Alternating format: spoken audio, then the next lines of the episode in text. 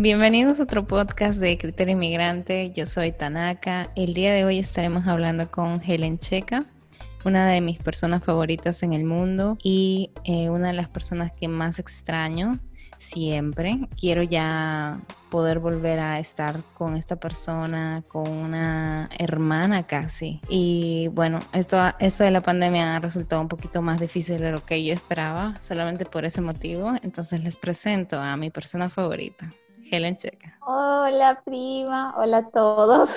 Muy emocionada por estar aquí, porque me estés invitando en este proyecto tuyo que que, yo espero que te vaya muy bien, que sigas teniendo más seguidores y que mucha, mucha, mucha gente oiga porque realmente los temas que tocas son de suma importancia y creo que a personas, a bastantes personas les podría ayudar en ciertos aspectos de su vida, ¿no? Sí, realmente ese es el, la meta final, ¿verdad? El objetivo que estoy tratando de hacer aquí en este, en este espacio cibernético. Y pues tú fuiste una de las primeras personas que sabía que yo iba a comenzar este proyecto. Tú sabías en lo que yo me estaba metiendo. De hecho, sí, ¿no? Como tú lo has dicho, casi, casi como tu hermana. Tú, igual que tú también para mí eres una persona, mi persona favorita del mundo. Ya lo he dicho un millón de veces, creo tú eres mi, mi mejor amiga. Eras antes mi vecina. Era, eres mi hermana, mi prima, o sea, eres todo. Eh, realmente, sí, no, yo también te extraño mucho. Ha sido, es difícil estar lejos de, de una persona que, casi has estado toda tu vida pegada y tan involucrada en su vida ambas, entonces es complicado, sí, pero me alegro, me alegro que estés, eh, que estés así, cumpliendo tus sueños, que estés, lo que siempre me ha encantado de ti es de que tus, o sea, tú, algo se te cruza por la mente, lo planeas y ¡pum! Te lanzas, ¿no? O sea, es como que lo llevas a cabo. Eh, creo que pocas personas son las que se atreven a hacer algo que, que, bueno, dicen, oye, ¿por qué no, no? En esas me incluyo. Yo creo que lo principal, no es que tampoco me vaya a tirar a un barranco, ¿verdad? Pero en general, eh, creo que mi vida me ha dado ese tipo de pensamiento, de poder decir, es que no he visto a una persona que yo, yo no siento que sea muy eh, puede sonar a veces tan mal, pero podría decirlo, no suena, no, no, no soy tan incapaz como otra cualquier persona, otro ser humano que sí está echándole todas las ganas, está trabajando día y noche, está estudiando, está trabajando, etcétera. Y tú y yo hemos tenido ese tipo de role models como mi abuela, nuestra abuela. O sea, personas que estaban a nuestro alrededor que trabajaban por eso. O sea, cuando tú ves eso y, más o menos te comparas, tú dices, pero ¿por qué yo no? ¿Por qué yo soy tan? A veces, a veces yo era tan, tú sabes, cuando yo estaba hablando acerca de dormir, eh, levantarme a las 5 de la mañana, la mamá Osa se levantaba a las 5 de la mañana. O sea, yo decía, wow, pero eso es imposible de hacer. Y ella se levantaba más temprano. Sí, nuestra abuela era definitivamente, yo la veía hasta, o sea, era como un roble, ¿no? Era fuerte, decidida, disciplinada y, sí, una, una, mujer a la cual admirar y, decir, claro, tienes mucha razón, ¿no? Si es personas tan cercanas a, la familia lo hacen, porque nosotros no, no? Y, y, es bonito, es bonito así cuando ves que una persona, sobre todo a la que quieres muchísimo, como como en mi caso yo te quiero muchísimo, y que empiece estos proyectos y, ver que está creciendo y que le va bien, entonces está, te llenas de alegría también, ¿no? Lo tomas como tú, como un triunfo también. Supongo que es así para todas las personas que uno quiere. Yo siento lo mismo, siempre ha sido así también de, de, de, mi parte hacia ti, porque tú has hecho muchas cosas de las que tú todavía no te das cuenta. En mi vida, o sea, eh, tú has sido literal como una hermana, tú has estado allí en los momentos más, más feos, eh, más duros, donde pues eh, no había mucha gente alrededor como para decir, o sea, de, de, la nada tú salías y eras como esa lucecita que siempre estaba allí, porque no era por obligación, no era porque tú eras mi vecina, no era porque tú eras mi prima necesariamente, eh, era porque realmente queríamos seguir unidas a través del tiempo y cosechar esta amistad que gracias a Dios, yo digo, todavía se preserva hasta ahora, inclusive en la distancia. Sí, sí, de hecho sí, ¿no? Igual cuando estabas tú aquí en Arequipa, igual ya En un principio creo que nuestra etapa más unida fue cuando éramos niñas, eh, ya también adolescentes, pero ya cuando uno va creciendo, va tomando ciertas responsabilidades, va pasando diferentes cosas. Siempre hemos estado juntas, pero también es como que la etapa más bonita de nosotras, yo creo que ha sido también nuestra, nuestra niñez, ¿no? Porque ahí no nos separábamos, creo, más que para dormir. Exacto.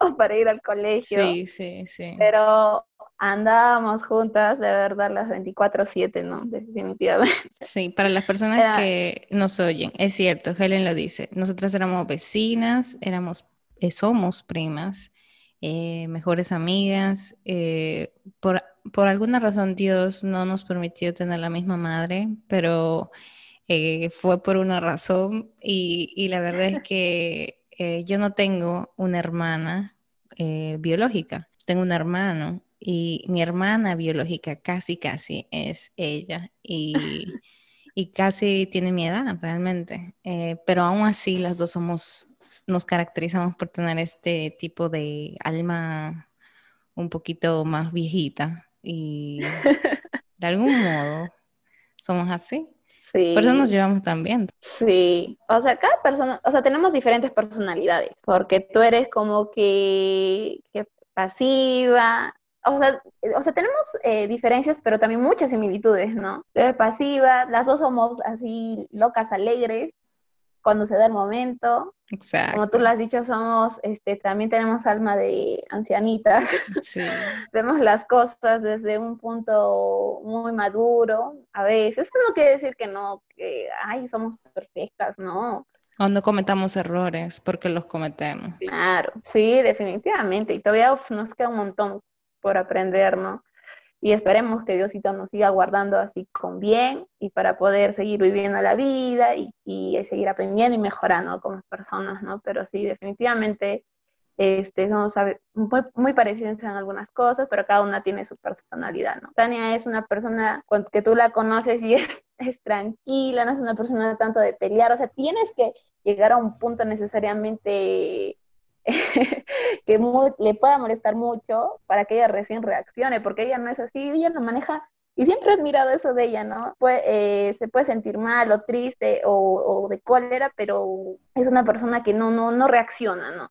En cambio, yo sí, mi personalidad es, soy tranquila totalmente. En cambio, tú sí, muchísimo. Sí, yo reacciono. Yo me haces algo, haces algo a alguien que quiero mucho, yo ¡pum! reacciono. Reacciono así de... Tengo que decir algo, porque hay muchas personas que saben de ti, que, que saben que yo tengo una, una amistad eh, muy fuerte, pero no te conocen, o sea, no saben cuál es tu personalidad, no saben por qué realmente somos mejores amigas, porque eso es raro, Helen, eso es rarísimo, que encontrar una prima tuya que sea, eh, que haya vivido casi, casi la mayoría de su vida, a niñez, adolescencia, juventud, que y en todas esas etapas se hayan llevado tan bien y encima después de eso todavía, ah, o sea, es como, es muy raro, muy pocas personas en esta vida lo tienen y la verdad es que yo estoy muy agradecida de tener esto contigo, pero no mucha gente sabe cómo eres, a eso, ese era mi punto. Entonces, eh, podríamos darles un poquito más de historia de, eh, por ejemplo, yo he visto que tú has reaccionado con personas X extraños en la calle si hacen, por ejemplo, alguna injusticia con un perrito, cosa que yo no me atrevo. Yo no me atrevo a llamarle la atención a alguien en la calle solamente porque tiró la basura. Me enojo, sí. Yo soy capaz de levantar la basura también, pero no de gritarle. ¿Me dejo entender? esa es una gran diferencia. Esa es una gran diferencia, sí. Sí, yo ya sea el caso de un perrito o de la gente que tira la basura o, o de que veo algo que, que, no está bien que una persona haga, no porque tanto es un hecho de juzgar, ¿no? O de criticar, sino porque realmente es ahí, hay normas ya, ¿no? Que en la sociedad, entonces, este, y hay cosas que tú sabes que están mal y cosas que están bien. Entonces, creo que quedarnos callados, viendo un tipo de estas cosas malas, erróneas, nos convierte parte de, cómplice, ¿no? Entonces, si realmente queremos un cambio, si realmente queremos que la persona se dé cuenta tal vez que está haciendo mal, decírselo en un momento, ¿no? Siempre con el respeto, pero claro, antes en mi adolescencia, tal vez eh, a una persona X que no conozco en la calle le decía tal vez no de una forma tan bonita como tú dices, le gritaba tal vez, pero ahora he aprendido un poco más a, moderarme y a, y hablarlo, ¿no? Hablarlo y a intentar abordar la situación de una forma un poco amigable para que la persona no, tampoco no lo tome tan, tan como que sorpresivamente, sino más reflexivo, ¿no? Sea una, una persona más reflexiva, que realmente que sepa que está haciendo algo malo, ¿no? En la playa, yo cuando voy con mis amigas les hago pasar rocha a veces también, porque yo a los vecinos de la playa que veo que tal vez están olvidando por ahí su botellita de agua, de plástico, su basurita, yo le digo, señor, se le está olvidando la basurita, aquí tiene una bolsita, le regalo para que lleve su basura, entonces ya hay formas, ¿no? De hablar. Eso tú creo lo heredas de tu papá, porque mi no es así, no es tanto así. Y yo creo que es un don, la verdad, porque muchas personas en esta vida necesitan eso. Tú sabes, muchas personas a veces no, no podemos decirlo fuerte y claro que nos sentimos incómodas o que no, no me gusta o esto no es para mí. Para muchas personas es complicado decir no. Y yo me identifico mucho con esas personas porque muchas veces en mi vida yo hasta hace poco aprendí a decir que no. Si es algo que no me gustaba, que algo yo no quería, yo aprendí a decir que no. Pero eso es algo que yo siempre admiré de ti. Tú eras como un poquito más eh, de decir, no, eso no me gusta. O no, eh, eh, esto, no se hace así.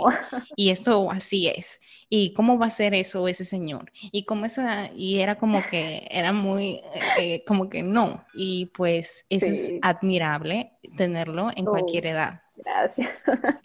en nuestra vida, ¿qué cambio fue el hecho más trascendental que tú crees que nos hizo pasar de ser amigas, amigas, como de jugar, etcétera, a ser hermanas? ¿En qué momento de la vida pasó eso? Mm, bueno, como, como las mejores relaciones se forjan, creo que fue a través de una, de una experiencia un tanto no tan agradable, de hecho fue un poco dolorosa, triste, pero supimos salir adelante y creo que ese tipo de eh, situaciones hacen que, las relaciones eh, mejoren y se vuelvan más fuertes, ¿no? En, en realidad, nadie en su vida piensa que le va a pasar alguna, o nunca nadie se imagina que vas a estar en una situación eh, complicada, ¿no? Ya sea un accidente o un hecho fatídico, ¿no? En nuestro caso, siempre toda familia hay problemas o todo, pero nunca nunca fue, fue algo tan grave como el cuando, cuando pasó un accidente automovilístico en el que tú estuviste. Yo, por cosas del destino, no, no, estaba, no estaba en ese accidente. De hecho, todas las primas estaban ahí. Todas las primas. Gracias a Dios tú no estuviste. Oh, no pero, pero igual, este, fue muy, recuerdo que fue en un cumpleaños y en, el, en medio del cumpleaños eh, sonó una llamada, nos dieron la, la noticia, yo fuimos toda, toda la familia al, al, hospital donde iban a llegar, pero nunca me imaginé que era tan, bueno, que tú fuiste una persona de, que realmente se lesionó bastante en ese accidente, ¿no? Justo cuando iba, tenías planeado tu viaje para República Dominicana, pasó ese hecho, ese infortunio que, que Dios, fue la primera vez, creo, no, fue la primera vez en mi vida que yo me sentí muy impotente, es más, ahorita tan solo recordarlo me, me vuelven todas las emociones que, que, me sentí muy mal. Yo en ese rato no era como, era, estaba súper nervioso, quería llorar tan solamente, pero, pero no sé de dónde. Pero no, no lo hiciste, no lo hiciste.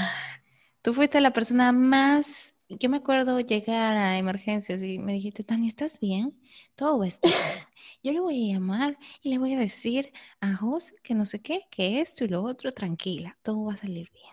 Todo. Y yo era como, ¿Tú te acuerdas? Yo no podía, yo estaba bromeando todavía en emergencia. O sea, no me lo podía creer. Sí, de hecho, creo que saqué las fuerzas de no sé dónde por verte a ti también que estabas calmada, casi bromeando. O sea, cuando tú ves a un ser que quieres mucho, una persona que quieres mucho, que está en ese tipo de situación, es, es muy doloroso, es muy doloroso. Entonces, definitivamente, si yo saqué fuerzas, no sé dónde, me tragué todas mis, mis emociones la cerré, mis lágrimas, para darte ese soporte emocional que necesitabas en ese momento.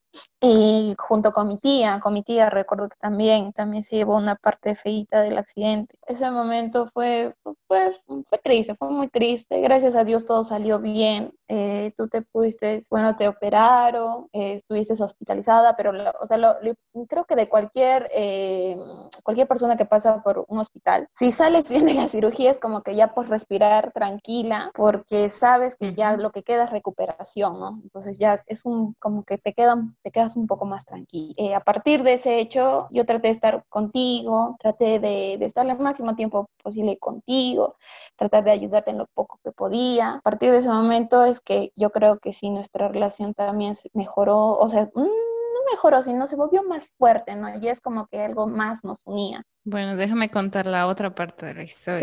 Yo creo que ese fue el principio de lo que iba a ser la segunda parte de la serie de mi vida.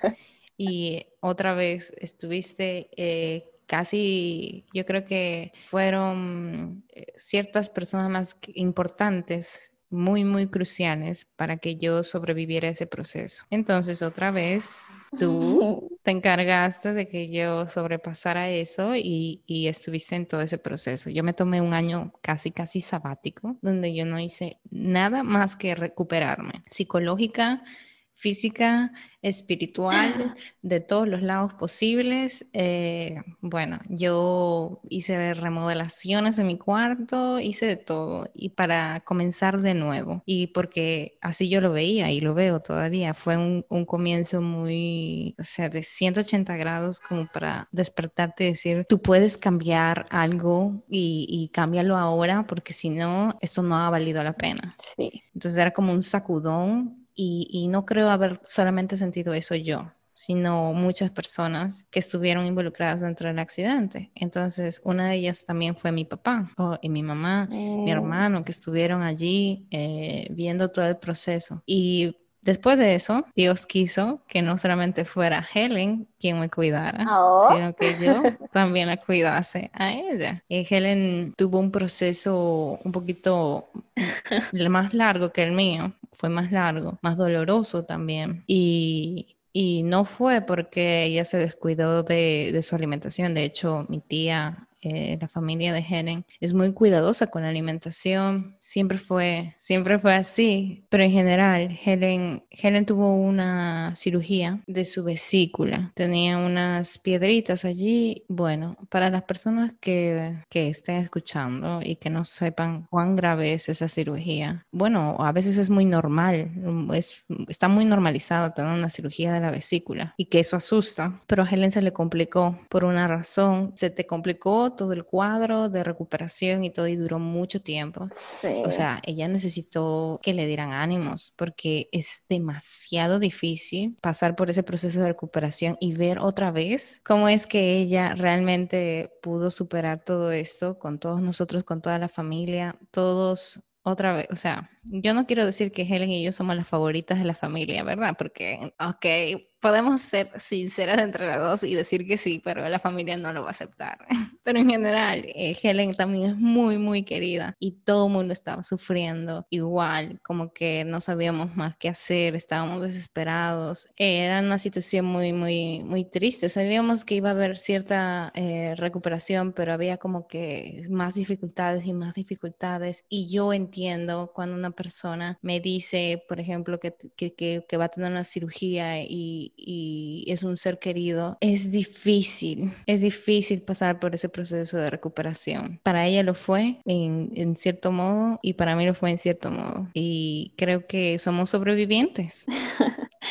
sí, somos sobrevivientes. Yo me siento muy afortunada de que tú, de que tú estuvieras allí y de yo poder estar allí en ese momento, porque si no, no sé qué hubiera hecho. No, yo qué hubiera hecho sin ti. Tú eras mi soporte emocional en ese episodio ah, delicado de mi vida. Tú, tú estuviste ahí conmigo en la cirugía. Me, el primer rostro que vi cuando desperté de mi cirugía fue el tuyo y, y realmente me confortaste mucho eh, te dabas tiempo para mí, a pesar de que trabajabas y tu trabajo era unos horarios complicados, pero te das tiempo para visitarme. Tú, no solo para mí, para, de hecho también para mi mamá fuiste una gran ayuda porque tú le dabas, mi mamá es una persona muy nerviosa en esos aspectos y tú le dabas bastante, bastante apoyo, ¿no? También mi tía, o sea, como tú dices, toda mi familia estuvo en nuestros procesos que tuvimos, pero de hecho sí, no siempre hay personas que están mucho más cercanas a ti, ¿no? Y tú, te, tú valoras ese hecho, ¿no? Yo, yo, yo te agradezco mucho que tú estuviste conmigo, eh, ayudándome a ver que todo iba a estar bien, ¿no? Porque yo a veces era, eh, yo a veces me ponía en un cuadro de, ay, no, que, que yo quería hacer estas cosas y, y, ahora estoy así, pero tú, tú, me, tú me das este, los consejos, me hablabas, con mi tía también, a mi tía Luzgarda, yo también le tengo mucho que agradecer, pero, pero eh, son esas personitas que sabes que en momentos difíciles van a estar contigo y y te, queda, y te quedas eh, con esa bonita sensación, ¿no? De saber que tengo estas lindas personas a mi lado, que, que esté bien o esté mal, y estoy en estos, eh, voy a estar en estas crisis en mi vida, pero puedo contar con ellos. Exacto. Y eso es lo bonito, es lo bonito de pasar por estas cosas. Son feas cosas, situaciones que te pone la vida, eh, pero, pero lo bonito es saber que puedes enfrentarlas y puedes salir adelante con, con estas personas valiosas que están a tu lado. La amistad, para mí, siempre lo he visto como que muy superficial. La amistad en ese tiempo al menos, antes de todo eso, era como, eh, sí, puedes tener amigos, amigas, etcétera, pero como dicen, poco a poco los amigos se van, poco a poco es solamente queda, eh, es muy superficial en este mundo y ahora, y etcétera y tal. Eso me enseñó de que en la vida uno tiene que construir estas amistades con una mirada a largo plazo y decir, no es que ese es el peor escenario, ¿verdad? Y no es que tampoco eh, estemos deseando que, que eso vuelva a suceder porque no, realmente no queremos que le suceda ni a, nadie. Pero es como si, si sucede, yo quisiera que esta persona estuviera ahí conmigo, porque ella sabe cómo confortarme, ella va a estar allí para mí, para consolarme, para poder escuchar, etcétera, etcétera. Y creo que es lo que una persona busca al momento de tener una verdadera amiga una verdadera amistad. Sí. Todos en general creo que buscamos eso. Sí, sí, definitivamente. Eh, las personas que también estuvieron a mi lado, claro, fueron también mis amigas, ¿no? De, de, que yo tengo mis amigas de siempre, que es del colegio, que ellas estuvieron ahí también conmigo. Centrándonos de, netamente en nuestra relación, fue recíproco, ¿no? De por sí sí ya había cariño, mucho más cariño, ¿no? Y mucha más empatía. mucha más empatía, claro, definitivamente. Ya en ese momento yo sabía lo que tú estabas sintiendo de, o sea, uno claramente dice, no me lo merezco. Claro. Porque yo no hice nada malo, pero realmente después es como que no importa realmente si uno se lo merece o no se lo merece, realmente, yo digo ahora,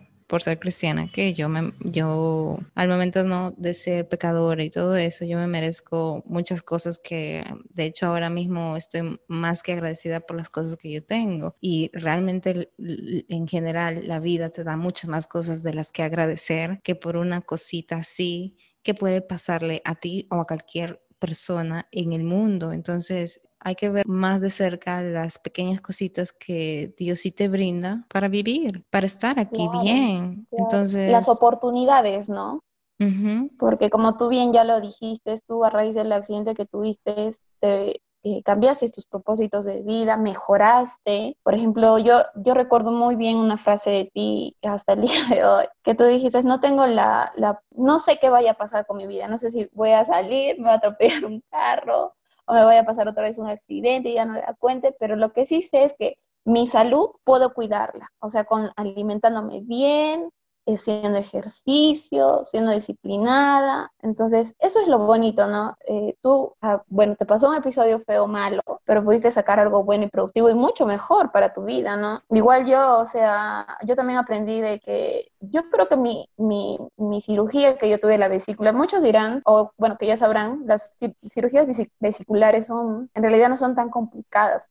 Lo complicado es que cuando ya basta un extremo, ¿no? Eh, de mí, en mi caso fue medio pancreatitis, mi, vesícula también, además estaba repleta de piedras que era un milagro que todavía no se hubiera reventado, complicaciones con el coledo, comas, que tenía barrio, barro biliar, fue un cuadro bastante malo, pero yo aprendí de que, ¿por qué me pasó también? Yo reflexioné, ¿no? O sea, el cuerpo te avisa. Yo ya tenía síntomas de dolor de abdominal, pero yo pensaba que era mi, una gastritis o algo me había caído mal entonces tomaba mi tecito, porque realmente a mí yo soy, creo, como tantas personas que no, no, no nos gusta ir a los hospitales, preferimos eh, curarnos con tecitos o con una pastilla, incluso logramos automedicarnos, eh, cosa que está mal, cosa que está mal. Ahí aprendí que, que, si tienes algún síntoma, si tu cuerpo te avisa que algo está mal, lo ideal es que tienes que ir al médico. Así no te gusta ir al hospital y te parezca algo pesado, tienes que ir tienes que ir porque, porque así puedes evitar situaciones terribles, ¿no?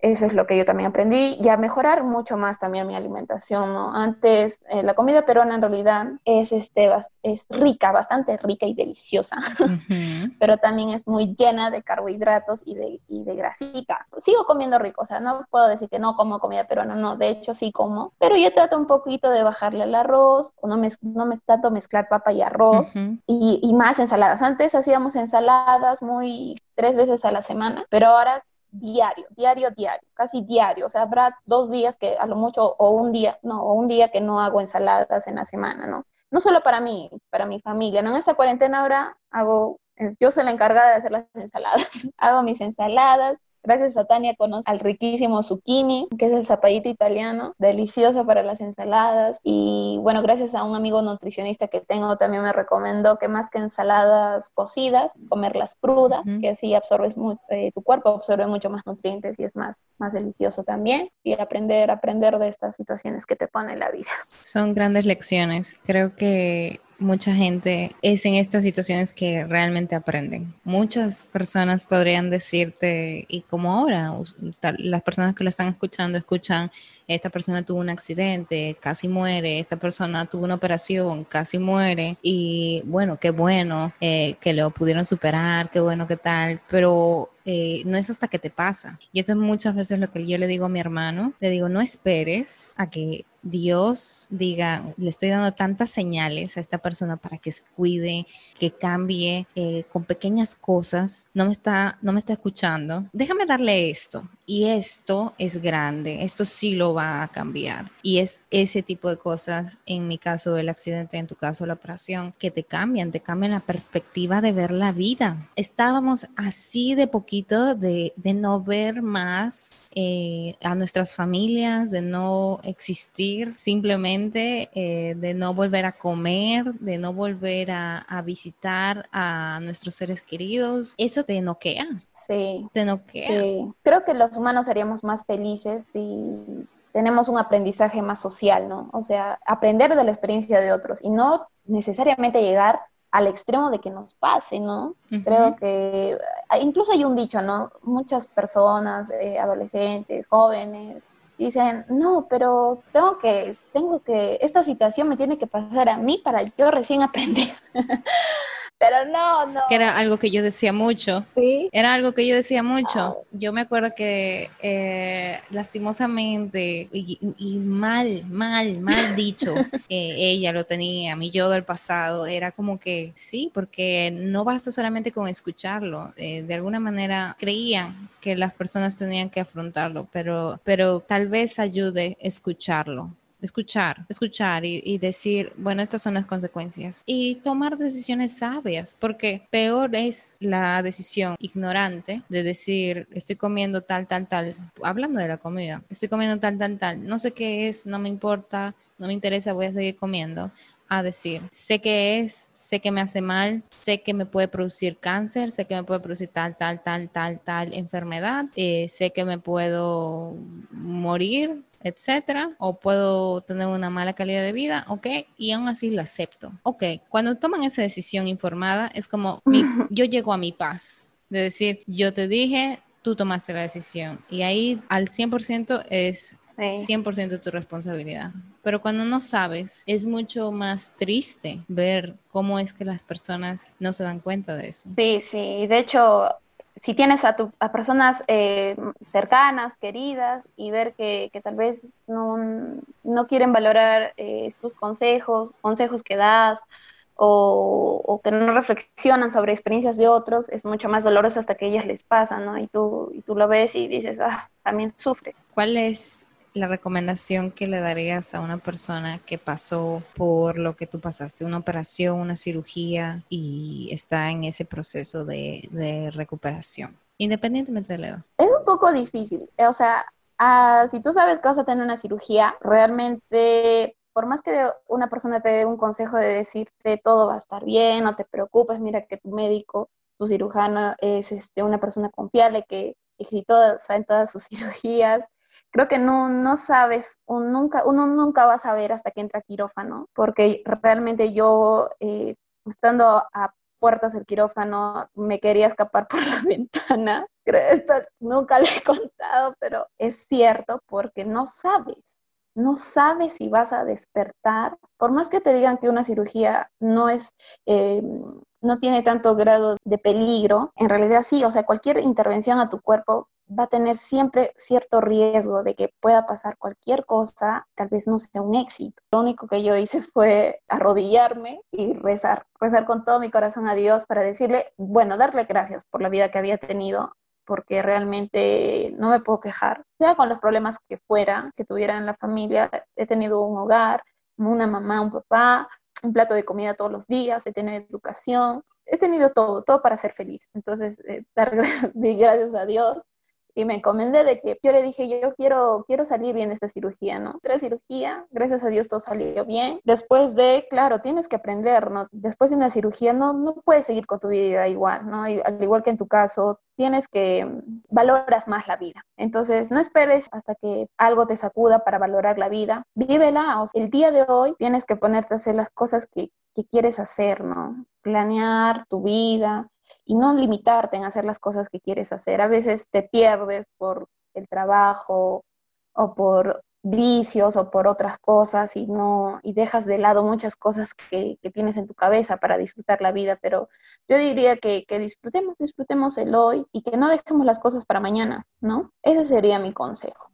Ah, y bueno, estar mayormente en paz con los demás y con uno mismo, porque si te pasa este tipo de situaciones una cirugía o cualquier cosa fuera de tu control, por lo menos sabes que, que, hasta el momento que tú, que te logre pasar eso, tú has vivido, has vivido fiel a tus convicciones y a lo que has querido, ¿no? Eso sería. Muy buen consejo. Yo lo último que diría, perdonar es la clave para mí. Para mí fue perdonar. Y tal vez muchas personas tengan diferentes conceptos de lo que significa perdonar. O sea, si nunca lo, se lo han planteado en una situación así, pero perdonar eh, ha sido siempre desde esa vez mi tip para seguir sin ningún tipo de peso encima. Claro. De dejar ir, de decir esto pasó por una razón, no sé cuál es la razón, no le entiendo la razón, no entiendo por qué casi, casi, casi me voy, pero no me fui y sigo aquí, no entiendo el propósito de eso, pero vamos a darle un propósito. Y si le voy a dar el propósito, déjame empezar de nuevo perdonando no echándole la culpa a nadie de ese accidente, eh, tratando de, vivir en paz con mi familia. ¿Por qué existen, por existen los problemas tan diminutos que, yo tenía antes de esto? Esto se arregla simplemente yo perdonando, yo sabiendo cómo me va a afectar a mí. Entonces, déjame darle la oportunidad porque este corazón, como dice mi papá, este corazón no tolera el odio. Sí, yo decidí perdonar, perdonar eh, todas las circunstancias que, que, obligaron a que este suceso pase, porque si no es que, si no uno vive con la carga toda la vida, uno vive mal, triste, cabizbajo, melancólico, y eso no es una bonita forma de vivir, echándole la culpa a los demás, no haciendo, haciéndote la víctima. Creo que esa, esa es la peor manera de afrontar este tipo de situaciones. Pasó por algo, vamos a ver cómo empezamos de nuevo. Un día a la vez. Porque no todo es perfecto. Un día a la vez. Tal vez un día te equivoques, ¿ok? Pero un día a la vez. Sí, tienes que levantarte, levantarte y decir, ya, pasó esto, ya es pasado, comenzar otra vez, no importa, pero comenzar. No sé, para las personas que tuvieron un suceso algo parecido, no sé, no sé cómo eh, me gustaría escucharlo, la verdad, porque ese no fue mi primer accidente automovilístico, ese fue el segundo. Sí, el segundo, o sea, sí, el segundo que yo tuve y el primero fue fuerte igual. Entonces yo, yo por eso digo que tengo las mil vidas de un gato. Que, yo pasé por tantas cosas y pues en todo eso, esta persona con la que estoy hablando eh, estuvo allí y realmente quería que tú estuvieras en este podcast por esa razón. Oh, muchas gracias. A pesar de que no soy un personaje importante. Mira, para muchas personas aquí que te conocen a través de lo que yo digo de ti, saben que tú eres una persona increíble. O sea, no cabe la menor duda. Tú fuiste quien ayudó a, mi esposo ahora que pudiese sorprenderme en plena, en plena operación, después de la operación que yo tuve. O sea, tú fuiste la Celestina de la historia también. Entonces, Ayudé un poco. Si no hubiera sido por ti, no estaría casada ahora mismo tampoco. no, me echas muchas flores.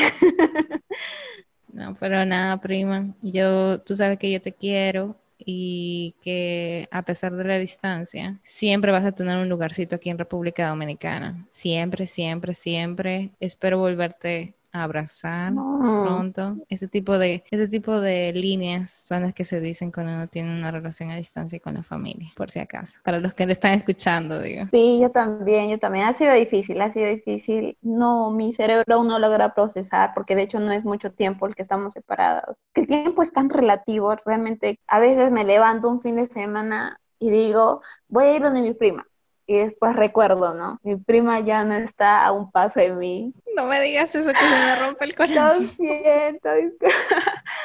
Pero realmente, realmente me ha pasado, me ha pasado. Y bueno, ahora en cuarentena es cuando, ay, esas cositas extrañas aún más, ¿no?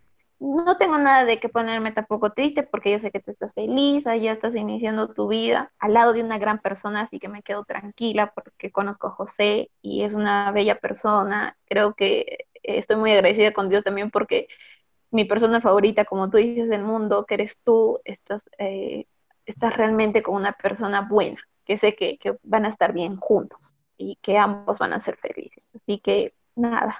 ¿Quién lo diría? Yo por eso creo que todavía estoy en una película. En una película, a veces yo no me lo creo, Helen, de verdad, hay veces donde yo me despierto ¿no? Y con el coronavirus todo parece más una película. Con el coronavirus, ahí tú le diste en el clavo, como que esto no es real. Y eso se me queda y trato de seguir con mi día, trato de seguir siendo responsable, ¿verdad? Adulta y todo eso, pero es como, es un peso de decir, wow. Por eso es, muchas veces lo digo así, siento que he vivido como mil vidas, pero es como mil vidas y ahora estoy viviendo otra vida, es como, es tan raro, es muy raro. Yo no sé si le ocurre eso a otra persona que esté viviendo en otro país o lo que sea, pero esto es muy raro. Y hablar contigo así, o sea, tener esta relación eh, que yo tenía antes con, con, con José, o sea, era esta relación que yo decía, nadie me creía por eso. Yo ahora no, ni me lo creo a mí misma de que yo tenga esta relación con ustedes, con mi papá, con mi hermano, con mi mamá, contigo, de así, tú sabes, a través de una pantalla. Eso es lo que es Sacado de una película. Sacado de película. Eso no existía hasta hace más de 30 años. Las personas no vivían así. No, de pequeñas nunca nos hubiéramos imaginado, creo, una situación así. Ay, ay, ay. Bueno, Helen, aquí nos despedimos. Este fue un episodio con Helen Checa. Otra vez estás más que invitada a un próximo episodio para hablar de otras cosas que podemos hablar. Oh, muchas gracias.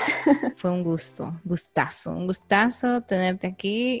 A ti, prima. De las personas que nos oyen, también gracias por su tiempo, por escucharnos. Que sigan escuchando todos los próximos episodios que eh, van a seguir siendo muy interesantes también. Nos vemos en el próximo episodio. Están invitados a seguirme en Instagram. Estoy como Criterio Inmigrante Podcast y estoy en Spotify, en Apple Podcast también. Así que nada, nos vemos en el próximo episodio.